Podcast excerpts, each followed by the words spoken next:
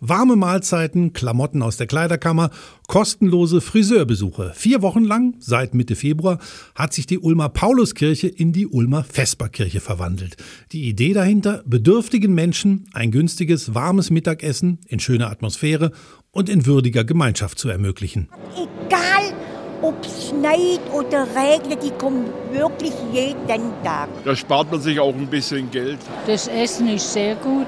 Ich bin ja gelernte Köchin, also ich weiß, wovon ich rede. Knapp 300 Ehrenamtliche sind während der Ulmer Vesperkirche im Einsatz. Sie sorgen dafür, dass es den Gästen an nichts fehlt.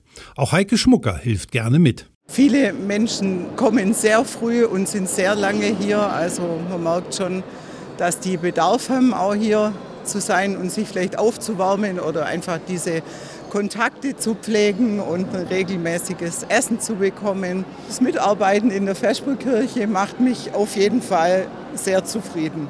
Pfarrer Peter Heiter begleitet die Vesperkirche schon seit vielen Jahren.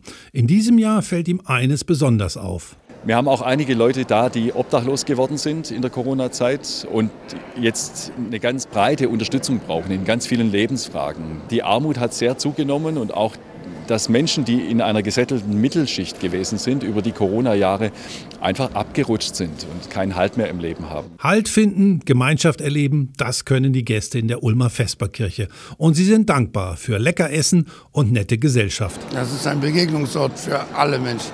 Ja, da kann jung, alt, arm, reich kann hier kommen und äh, gemeinsam ein, ein Essen genießen, ein Zusammensein genießen, ein, man fühlt sich nicht alleine. Eindrücke aus der Ulmer Vesperkirche, die geht noch bis nächste Woche Mittwoch. Täglich kommen bis zu 600 Besucher in die evangelische Pauluskirche in Ulm.